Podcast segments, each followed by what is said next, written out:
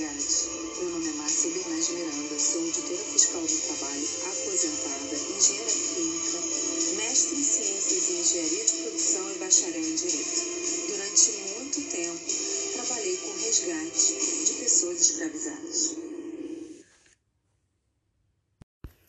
No ano de 2015, no Rio de Janeiro, houve enorme interesse da imprensa no resgate de chineses e talvez por conta da população mundial ser composta em 20% de chineses. Na China, quase metade, 55% da população vive no campo. Habitantes que estão vinculados a seu trabalho por força da região de nascimento.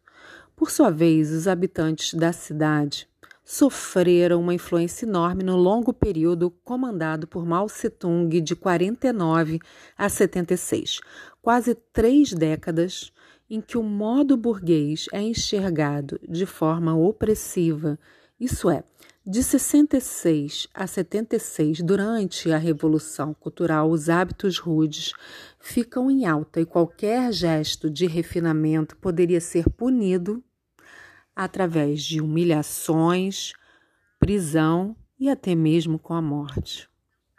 Então, não dá dessa forma para entender o mundo de hoje sem se pensar na China e sua integração ao mundo global. O frisson por parte da China e chineses se deu Talvez por conta de, numa primeira fiscalização, ter sido encontrado carne de cachorro no freezer de uma pastelaria e um homem queimado com óleo quente, pontas de cigarro, submetido a punições por força de não cumprimento da jornada esperada. Não é que os chineses não gostem de animais. Em Pequim, por exemplo, a prática é comum, desde que registrem o cão com 140 dólares ao ano para mantê-lo, ainda há uma limitação da altura que não pode ultrapassar 35 centímetros, além do número que não pode ultrapassar 1. Através da recorrência de fiscalizações, constatamos que chineses no Rio de Janeiro moravam dentro de pastelarias e hábito esse aceito de forma natural pela população chinesa, porque lá estão acostumados a viver em hutongs, construções antigas que representam uma forma de vida marcada pela íntima convivência entre seus moradores.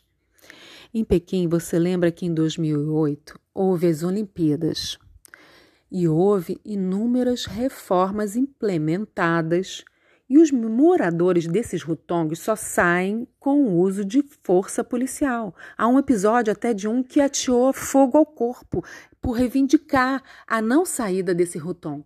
Não raro, o banheiro é fora, comunitário, e não raro os chineses ficam do lado de fora utilizando seus celulares.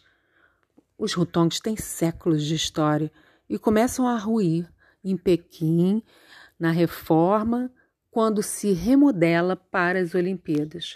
No entanto, esses locais, como já dito, é, demarcam uma relação de íntima convivência, o que nos deu um lastro e explicação para a recorrência de chineses em estabelecimentos comerciais, não só pastelarias, importadoras, por exemplo, e não reivindicavam qualquer forma de dignidade, cultura deles.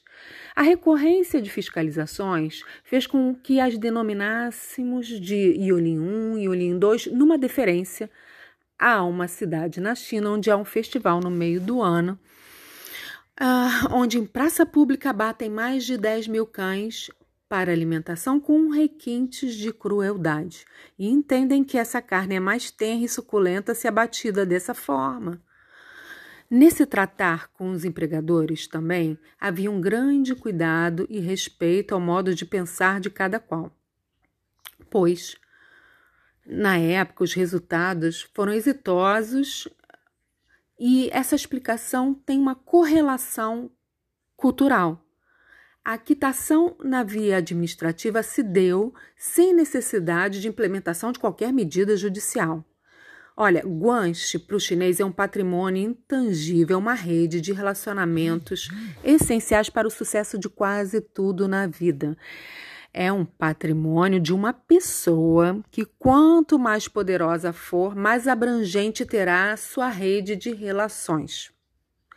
Assim, essa influência maior na sociedade também está ligada à troca de presentes, um acordo implícito onde há uma interdependência de troca de favores. E essa linha que separa o guanche da corrupção é tênue. O correlato moral do guanche é o miance, noção de face, tem a ver com perda da face, perda de prestígio conquistado durante os demais. Então, perder a face para um chinês é uma das piores coisas que pode acontecer. E quem tem a intenção de estabelecer um vínculo de confiança com o chinês deve ter o cuidado de jamais colocá-lo em situação de constrangimento em público, a fim de que seja apontado por suas irregularidades, fraquezas. E depois de tudo isso, você já compreendeu? O porquê dessas fiscalizações recorrentes terem sido exitosas em termos de reparação. E se você gostou desse episódio, continue a nos seguir em Histórias de Resgates.